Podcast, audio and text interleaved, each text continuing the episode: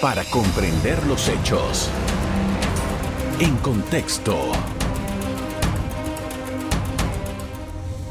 Muy buenas noches, sean todos bienvenidos y ahora para comprender las noticias las pondremos en contexto. El huracán Julia dejó afectaciones en tierras altas por las fuertes lluvias e inundaciones, lo que podría ocasionar reducción en las áreas de producción. El mal tiempo en la provincia de Chiriquí, en especial tierras altas, provocó crecidas de ríos, deslizamientos de tierras y daños en los caminos de producción por el paso de la tormenta tropical Julia. ¿Afectó el mal tiempo las cosechas nacionales? En la siguiente entrevista ampliamos el tema. Así es, para ello me acompaña esta noche Carlos Saldaña, productor agropecuario de esta zona. Buenas noches. Buenas noches, Carlos. Buenas noches a todos los televidentes. Gracias por aceptar nuestra invitación. En primer lugar, quería que nos hiciera una descripción al momento de las condiciones en las que se encuentra la infraestructura, las personas en esta zona, en Tierras Altas. Bien, Carlos. Eh, actualmente Tierras Altas se encuentra en, con cierto grado eh, de, de mucha intriga. ¿A qué me refiero con esto? Han pasado seis días desde que el huracán Julia dejó eh, daños importantes en las áreas de producción, en tierras altas específicamente. Eh, luego de esto, como sector, como país, estábamos previendo quizás un par de días donde pudiésemos trabajar, reorganizarnos eh, y tratar de mejorar la infraestructura que ya había sido golpeada. este no fue el caso, luego de que de aquel 11 y 12 de, de octubre, pues vimos que Tuvimos 48 horas para poder tratar de entrar a ciertas áreas muy afectadas y luego de esto pues nos vemos azotados nuevamente por temporales que quizás no sean tan fuertes como lo que pasó con el huracán Julia, pero que aún no nos dejan poder llegar a hacer nuestro trabajo y poder acceder a áreas de producción muy importantes para poder abastecer el mercado nacional y también pues que tienen con mucha zozadura a muchas familias de tierras altas que se han visto afectados por estas ayudas. ¿Cuáles son esas áreas a las que no se puede llegar? Bien, tenemos cinco puntos críticos, todas son áreas de producción, entre ellas Alto Pineda, Alto de los Guerras, La Florentina, lo que está cerca de Quebrada Bruja y las cumbres específicamente. Como te digo, estas todas son áreas de producción, donde están los productores sacando los alimentos que van a venir para la ciudad, abastecer el mercado y que pues cumplen con una, una función social muy importante para el panameño. También tenemos en el área de tierras altas, específicamente en Cerro Punta, áreas que, se ven muy afectados, pero que ya pasan a ser eh, parte más urbana, es decir, donde tenemos quizás un poco más de personas, familias, casas de familiares muy acercadas, llámese la chachá, que es donde por lo general pasa un afluente pequeño, pero que en estas ocasiones de lluvia pues deja muchas afectaciones. Estas son personas que no pueden esperar a que les venga un huracán, estas son personas que que con dos, tres días de lluvia ya tienen que empezar muy seriamente en evacuar previo a cualquier alerta de SINAPRO porque siempre se da la situación. Ahora, ¿cuál es la situación de la producción agropecuaria en esta zona? Bien. Agrícola, básicamente es agrícola. Sí, la producción de hortalizas eh, y algunos tubérculos en tierras altas pues se ha visto afectado. Estamos calculando que eh, el impacto que ha tenido Julia sobre las producciones puede estar oscilando entre los 6 y 7 millones de dólares esto estamos hablando de que hay afectaciones en aproximadamente 30 hectáreas de cebolla ya plantada en crecimiento que se tenía proyectado o recién plantadas, pero que también se tenía proyectado para cosecha en la época de verano. Eh, importante, 90 hectáreas de legumbres y hortalizas que se han visto afectadas y estas producciones pues son muy vulnerables al agua, porque estas hojas dependiendo en el grado de germinación que estén, pues se pueden, se pueden ver muy mitigadas y los rendimientos pueden verse eh, muy opacados y algo que nos preocupa mucho y que sí, eh, sí ocupa una parte grande de estos 6 millones de dólares son 120 hectáreas de papa eh, que están en todas las etapas, ya sea de cosecha, siembra o en proceso de crecimiento, que están afectadas actualmente y obviamente esto repercute directamente en el mercado nacional. Justamente esa repercusión, si estamos hablando de que son aproximadamente 6, 7 millones de dólares que pudiera estar costando lo que ha causado en la producción de eh, agrícola, eh, ¿cómo esto va a impactar entonces en el consumidor final? Sí, eh, tiene un impacto directo y obviamente no se ve reflejado todo inmediatamente, pero sí tenemos proyecciones a mediano y largo plazo. Actualmente ya estamos sintiendo las primeras repercusiones de, de estos temporales en precios de ciertos rubros sensitivos para Panamá, donde somos autosostenibles la gran mayoría del año. Sin embargo, hoy en día tienen un costo elevado, pues no tanto por la falta de planificación o de producción, sino porque se vieron afectados por el huracán. ¿A qué me refiero específicamente? La papa y la zanahoria. Son dos rubros que en esta época del año Panamá tiene para poder abastecer el mercado. Sin embargo, luego de 7, 8, 9 días de intensas lluvias, el productor ya no se ve en la capacidad de poder eh, cosechar de manera mecanizable, ni siquiera a mano, con obreros que estén ahí día a día y poder cosechar estos productos. ¿A qué nos lleva esto? A un posible desabastecimiento. Y digo posible porque todavía hay producto en bodega, todavía hay producto e, en el trasiego, todavía hay producto que se puede comercializar. Sin embargo, hay que tenerlo a corto plazo eh, bien definido que esto que estos torrenciales, estas malas, malos eh, climas que nos están afectando, podrían afectar aún más en corto plazo la producción específica de la papa, donde ya los tractores no pueden entrar en ciertas áreas. ¿Para cuándo le toca cosecha a la papa, por ejemplo? Panamá, eh, como te comenté, es autosostenible la gran mayoría del año. Los productores de papa de Panamá, por lo general, siempre van a tener algún recurso donde van a poder abastecerse. Sin embargo, al llegar a cierto tiempo, es decir, a los 75 días o tres meses y, dos semanas aproximadamente, que serían, perdón, 95 días, ya el productor tiene que entrar de por fuerza al campo a cosechar porque expone a la planta y la producción ya eh, trabajada a que se vea afectada por algunas otras plagas que estando en tierra podrían afectar a la producción. Y es lo que nos está pasando ahorita. Tenemos esa producción en tierra y muchos de estos productos no se pueden ver cosechados eh, porque el clima no permite que el productor, ni siquiera con recursos mecanizables, como comenté, puedan entrar a las producciones. Estamos hablando de un suelo altamente húmedo eh, y, las raíces también están húmedas, producto de tanta lluvia que le cayó. Pero tenemos un fenómeno que es importante destacarlo, que muchas de estas eh, plantas están en laderas y que es, es muy complicado ese trabajo. Sí, eh, el trabajo en ladera ahorita mismo, como productor y, responsable de ciertas cuadrillas de trabajo, eh, llega a tomar niveles de riesgo más allá de lo que nosotros quisiéramos. ¿A qué me refiero con esto? En muchas ocasiones, cuando estás cosechando la papa en ladera, eh, el compañero de trabajo, el obrero que está haciendo la labor manual, se ve expuesto a tener que cargar en sus hombros 50, 60 libras de papa un ejemplo X de un producto X, porque también se da con la zanahoria y también se puede dar con la cebolla. Y al tener estos suelos tan saturados en agua, pues la movilidad, la facilidad de esta persona de poder moverse de un lado a otro con esta capacidad de carga, pues lo, lo pone en riesgo de una caída o, demás, que también es un problema que, eh, que estamos viendo. Ahora, estas laderas para nosotros ahorita son las áreas de trabajo principal porque son las que más rápido logran drenar eh, la saturación del agua sin embargo, pues son las que presentan más riesgo a nuestros equipos de trabajo. Vamos a hacer una pausa. Al final, al regreso, vamos a hablar acerca de la respuesta oficial frente a estos problemas y cómo la comunidad está viendo las posibilidades de eh, poder seguir haciendo su trabajo en esta, en esta zona. Vamos a hacer una pausa y regresamos en breve. En contexto. Seguimos hablando de los efectos del huracán Julia en, las tierras altas de Chiriquí, particularmente en las zonas agrícolas, y cómo la comunidad está enfrentando esa situación. Hablamos con el productor agropecuario Carlos Saldaña. Y hay varios puntos. Usted mencionó que son cinco puntos críticos, pero hay comunidades. Comunidad de Paso Ancho, eh, Alto Bambito, Alto de los Guerras, La Florentina, que tuvieron un impacto importante por el desbordamiento del río Chiriquí Viejo. Y usted nos hablaba acerca de un conjunto de eh, afluentes que son determinantes. ¿Qué fue lo que pasó? Porque ya este río había tenido problemas con el huracán ETA, el huracán Iota. Comparemos lo que pasó en el 2020 y lo que pasó ahora. ¿qué es lo que, cuáles, ¿Cuáles son los puntos de referencia? Bien. Eh, luego el 2020 obviamente fue un, abrir de ojos para todos nosotros los panameños, especialmente los que estamos en la región. Eh, y ha llegado al río Chiriquí Viejo, que es el principal afluente que tenemos en la zona.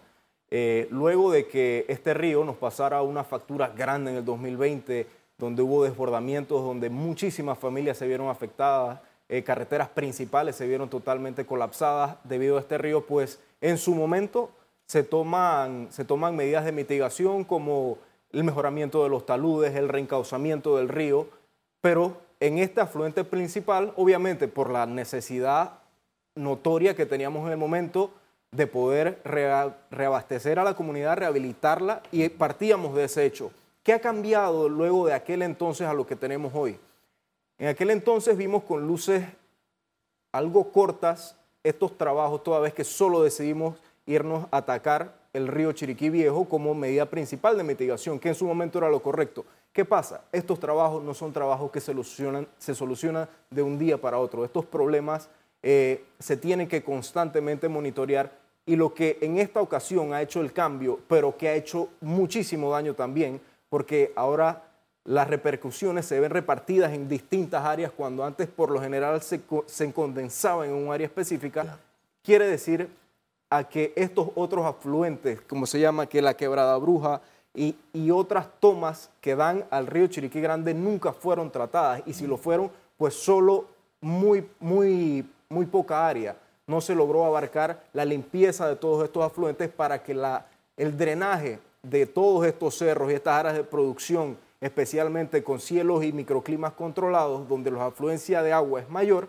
pues lograra drenar en momento oportuno y esto logró el colapso, como le digo, de muchas áreas en vez de una sola en esta ocasión. Principalmente la quebrada bruja, entiendo que fue la que causó mayores daños. Quebrada bruja tuvo daños eh, impactantes, se había comentado en su momento de que quizás muchos de las del sistema de alcantarillado que se había trabajado en su momento no era el, más propio y efectivamente eh, colapsó por completo y arrasó en adelante pues varios kilómetros más. Explíqueme lo de los microclimas. Estamos hablando de que eh, en ciertas zonas allá, en tierras altas, hay que trabajar unos invernaderos y que eso tiene un desagüe. Explíqueme qué fue lo que, qué es lo que hay que tomar en cuenta atendiendo lo que sucedió con el clima. Bien, los productores tienen que afrontar el tema del cambio climático de una forma u otra, por varias razones. La principal porque el invierno en Panamá es cruel, siempre ha sido cruel para, para tierras altas y lo que en su momento puede ser una ventaja, una bendición, tener muchos recursos hídricos, mucha agua, pues en cierta ocasión, en exceso, pues pasa a ser un problema. Los productores, eh, dando un paso adelante y tratando de mantenerse a la vanguardia, deciden invertir en temas de invernaderos, estos microclimas controlados que en el invierno les puedes dosificar la cantidad de agua que quieres, igual en el verano, pero a la inversa.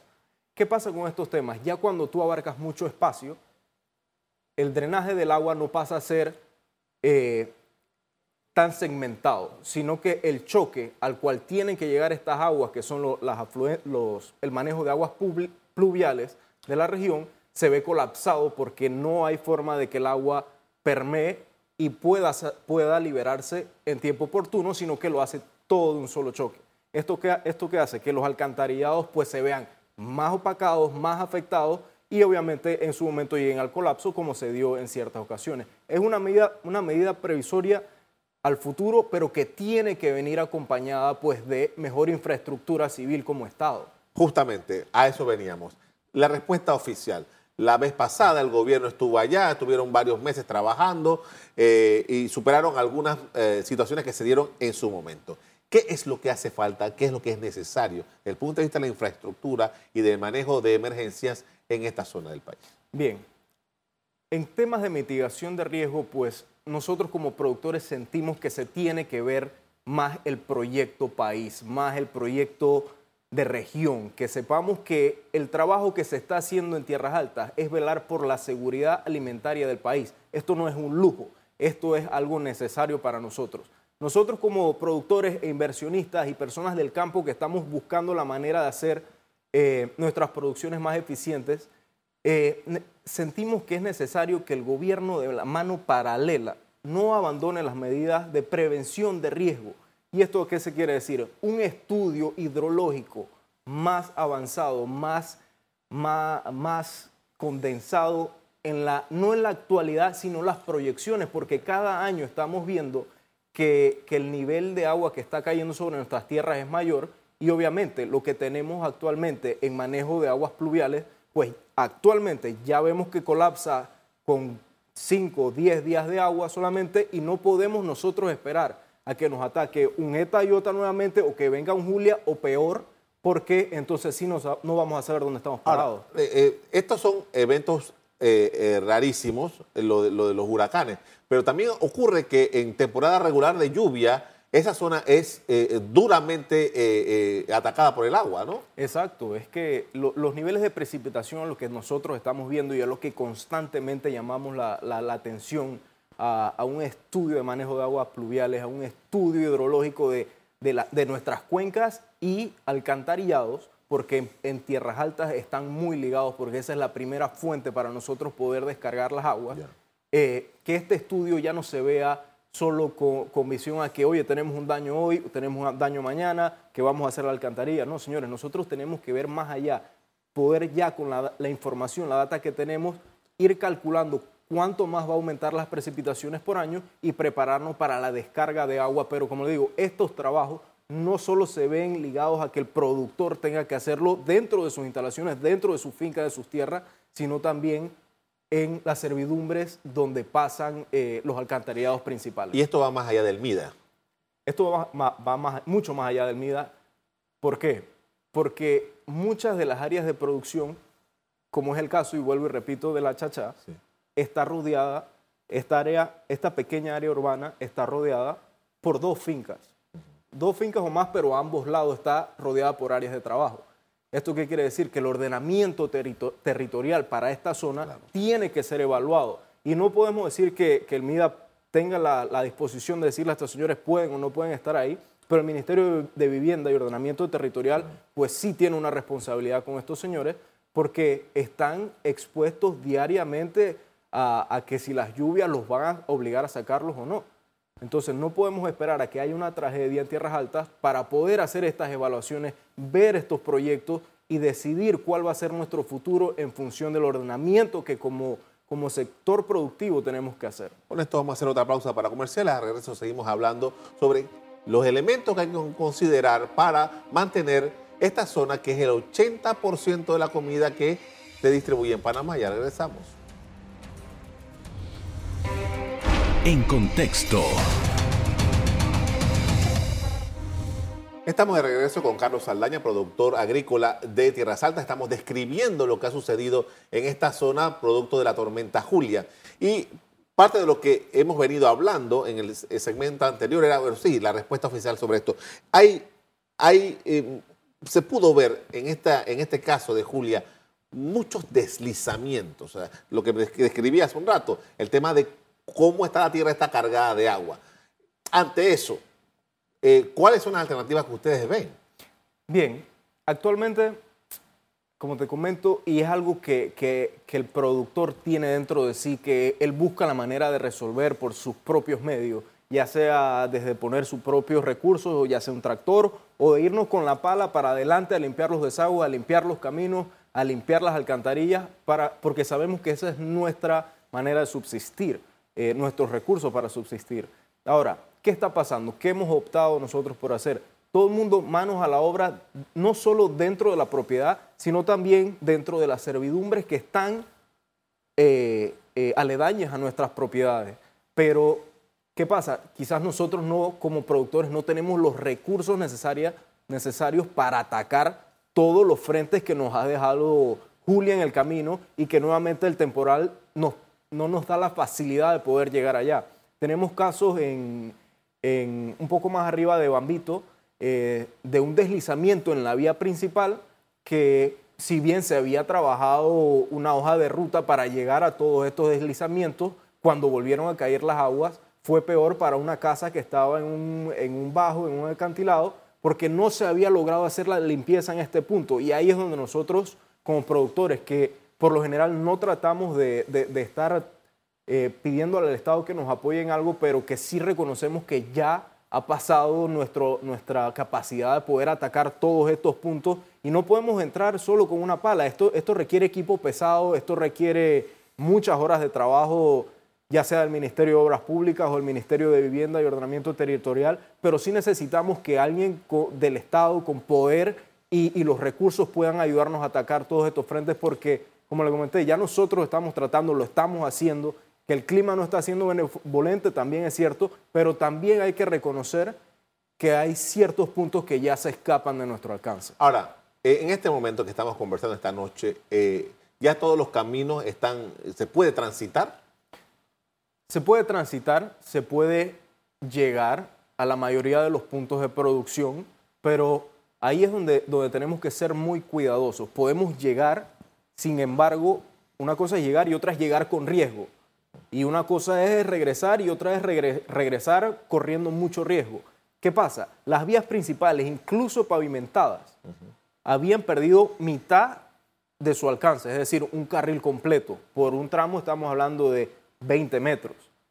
¿Qué pasa? Nosotros no sabemos qué hay debajo, cómo quedaron los cimientos, y a eso es lo que se está exponiendo el productor hoy en día. Es algo muy peligroso, y como le digo, en este punto ya sí no se trata de que si nosotros queremos o si no queremos, se trata de que esto tiene que ser evaluado ya más a fondo por un grupo de ingenieros que nos digan cuáles son las vías que realmente podemos utilizar o no, que también nos los digan, porque no es justo que nuestros equipos, operadores de equipo pesado, eh, cuadrillas de trabajo que pasan en un vehículo por área se expongan a que en cualquier momento lo que queda de pavimento pues se termine de derrumbar, hay un deslizamiento y pase lo que ha pasado en el pasado. He visto algunas noticias en, medios digitales que eh, el, gobernador de Chiriquí, el alcalde de Tierras Altas, que inclusive es productor en, la zona, eh, han estado muy atentos y están viendo aparentemente, según las noticias que veo, pero eso, lo que usted está hablando, ¿está al alcance de esas autoridades locales?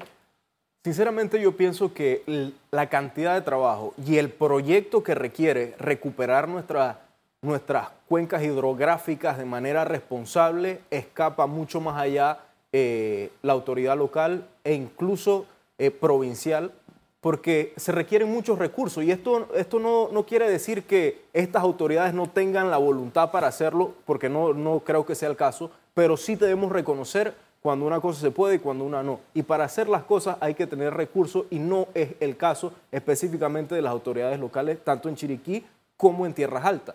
No es culpa de ellos, sin embargo, sí es de sabio reconocer hasta dónde llegan nuestras capacidades y parece ser que sí ha escapado más allá. Nosotros necesitamos un equipo de técnicos profesionales que hagan un estudio completo del caso y que lleguen con soluciones no para hoy, no para mañana, sino soluciones a largo plazo para todos los productores y los residentes del área, que ya se han visto desalojados en dos ocasiones, en menos de dos años, de las mismas ubicaciones donde hace dos años ocurrieron tragedias. Pongamos un poco de datos demográficos en contexto. ¿Cuántas personas estamos hablando en esa comunidad y cuánta producción eh, agrícola estamos hablando y cuánta gente trabaja en eso? Bien, Carlos. Eh, el tema de la producción agrícola vamos primero y luego vamos con, el tema de las familias. Eh, depende de un hilo. En ETA y Ayota hubo eh, un deslizamiento que se llevó los dos carriles de la carretera que literalmente en el punto que lo hicieron de la, del 80% de la producción nacional, y es decir, el 100% de lo que se produce en tierras altas, eh, llegó un punto en que al perderse ese tramo de carretera no podía pasar una un solo kilo de nada para la ciudad. Es decir, sí estamos hablando de la seguridad alimentaria del país como tal en cuestión de un par de kilómetros. Y en el tema de, las familias, que es algo muy delicado, porque en el 2020, luego de, los huracanes, eh, se evaluó que teníamos 116 familias en riesgo crítico. Se desarrolla un proyecto habitacional para estas personas. Señores, el 12 de octubre estas mismas familias tuvieron que ser evacuadas de las mismas casas donde estaban hace dos años. Esto es un tema eh, que, que, debemos ver con mucho cuidado. No queremos una tragedia, es lo último que queremos y sí queremos que pues estos proyectos que se han prometido, y que, y que la concientización sobre lo que nosotros nos estamos jugando con este tema de las aguas y el cambio climatológico en, Panamá, eh, a lo que nos puede llevar en términos de soberanía alimentaria. Ok, estamos hablando, hemos hecho un análisis bastante eh, eh, rápido de lo que, lo que sucede. Para, para ustedes, los productores, en los métodos que utilizan, ¿pueden sobrevivir en, las condiciones en que eh, eh, se, está dando el clima en esta zona? Bien, nosotros vamos a necesitar sin duda una tregua del clima al que nos estamos viendo sometidos desde hace 15 días, eh, porque ya estamos pasando a ver grandes afectaciones en los rendimientos y no sabemos cuánto más, porque esto todo al final se ve, eh, se ve realizado en, términos económicos en dinero. Si mis siembros están afectados por las lluvias, que es algo que se escapa de nuestras manos, pues en cierto punto yo voy a saber que no puedo seguir arriesgando tanto en esta época del año y eventualmente voy a tener que tomar medidas porque un negocio que no es rentable no es un negocio que va a, durar muchos años y eso no es lo que queremos. Nosotros queremos seguir trabajando.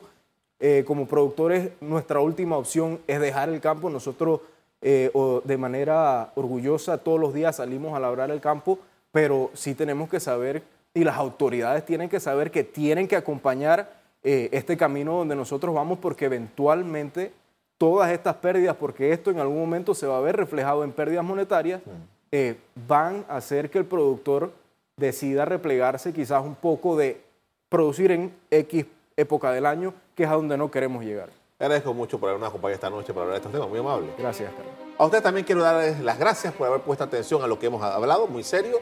Y como siempre, los invito a mantener la sintonía de EcoTV. Buenas noches. Para comprender los hechos. En contexto. Revive este programa entrando al canal 1 de BOD de Tigo.